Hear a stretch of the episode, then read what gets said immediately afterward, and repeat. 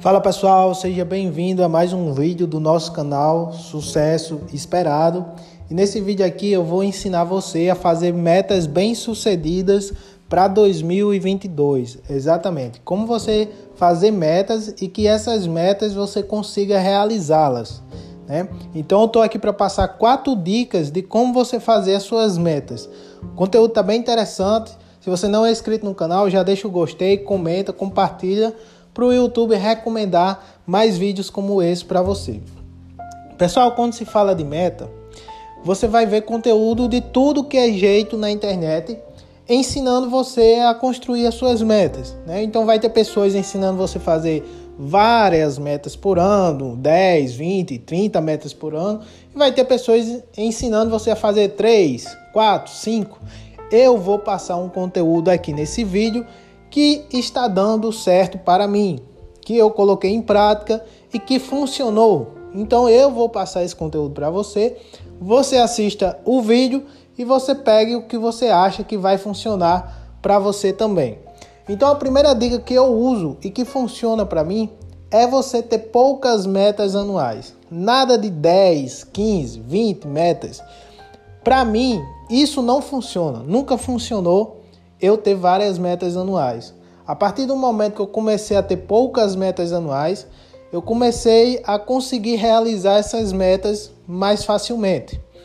Então eu hoje eu tenho apenas cinco metas anuais. Já faz uns três anos que eu faço isso e está dando super certo. Eu tenho apenas cinco metas anuais.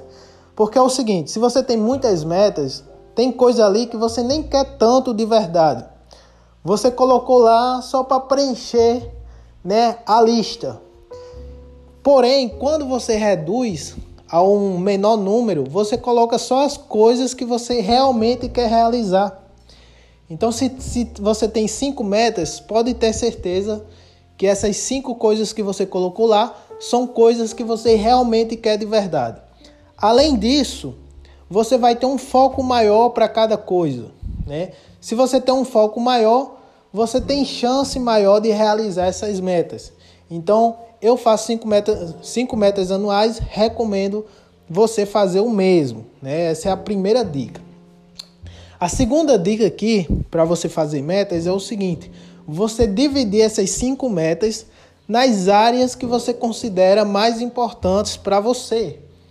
Exatamente, nas áreas que você considera mais importante, nas áreas que você fica mais feliz em ter resultados.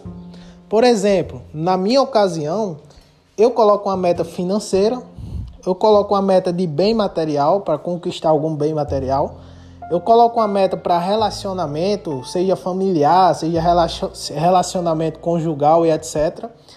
Coloco uma meta para minha saúde, isso é muito importante para mim e geralmente a quinta meta se divide em eu aprender um hobby novo, aprender uma coisa nova, eu gosto de fazer isso.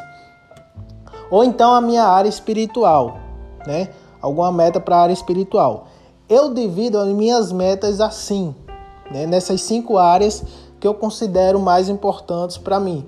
Às vezes, as áreas mais importantes para você é diferente da minha e tá tudo bem. Você tem que fazer as suas metas. Porém, eu recomendo no mínimo você ter uma meta financeira e uma meta para a sua saúde, porque eu considero essas áreas obrigatórias, né? Então eu faço assim, recomendo você fazer o mesmo, você divide aí as cinco metas nas áreas mais importantes para a sua vida, tá? A terceira dica é o seguinte, né? É você fazer metas desafiadoras, mas que seja com o pé no chão. Tem gente que coloca as metas em real demais. Vamos supor que você ganha 2 mil por mês, certo? E daí você coloca uma meta de ganhar 30 mil por mês próximo ano. No final do ano você está ganhando 30 mil por mês. Cara, isso pode até acontecer. Tem gente que consegue resultados muito maiores do que esse. Mas você vê que é uma distância muito grande. Né? Eu recomendo você pisar um pouquinho o pé no chão colocar uma meta desafiadora, que você fique feliz se você conseguir alcançar, mas que seja mais realista. Se você ganhar 2 mil, coloca uma meta de ganhar, sei lá, 7 mil, 5 mil, 8 mil por mês.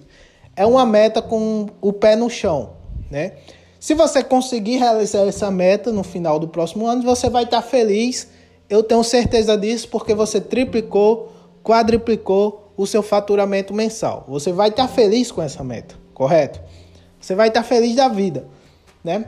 E se por algum motivo você conseguir ultrapassar dessa meta, né, desse número, é bônus, né? Você ganhou na loteria, é um bônus.